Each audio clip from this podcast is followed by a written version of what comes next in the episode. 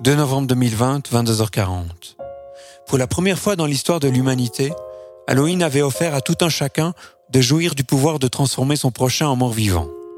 Aurions-nous pu éviter cela? Pour trouver des éléments de réponse, il faudrait nous intéresser à l'histoire de la gestion d'entreprise, en particulier sur une avancée majeure datant du début des années 70, le modèle de management de Saint-Gall. Ce modèle de vision systémique reposait sur une affirmation simple. Quelle qu'était la stratégie choisie, celle-ci était déterminée par les processus mis en place ainsi que par les normes de comportement informels.